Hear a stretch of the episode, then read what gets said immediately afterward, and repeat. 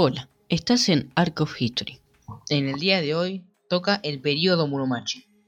El periodo Muromachi comienza en el 1336 y termina en el año 1573, aunque lo más importante sucedió a partir del 1467, en el periodo Sengoku. En términos económicos, solamente hay dos novedades respecto al periodo anterior.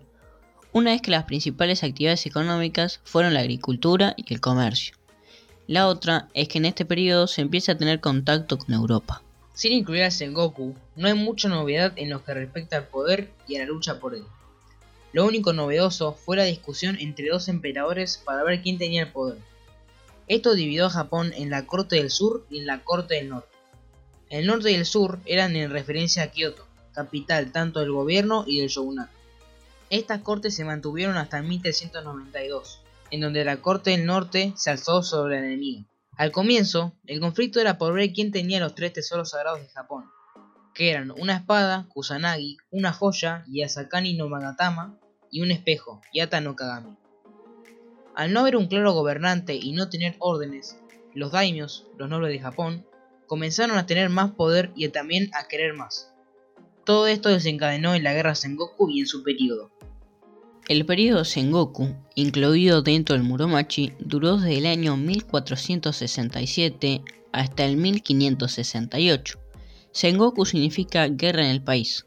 Esta fue la guerra civil que inició con la guerra Onin, que desencadenó en el estallamiento de la guerra seguido del levantamiento de los daimios. Esta guerra dio a conocer a una gran cantidad de samuráis poderosos, quienes en el presente se pueden ver reflejados en videojuegos o animes, aunque los tres más importantes considerados los tres grandes unificadores de Japón fueron Oda Nobunaga.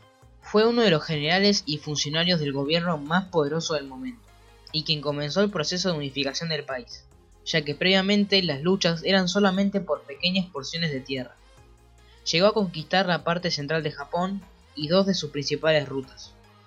Fue traicionado por uno de sus principales generales, aunque murió al cometer seppuku, a los 48 años. Hideyoshi Toyotomi fue el heredero del cargo de Oda Nobunaga y quien siguió el proceso de unificación. Fue muy reconocido por sus invasiones a Corea y por haber dejado un abundante legado cultural. Sus reformas políticas pacificaron al país y dejó sentadas las bases para el shogunato Tokugawa. Falleció a la edad de 61 años.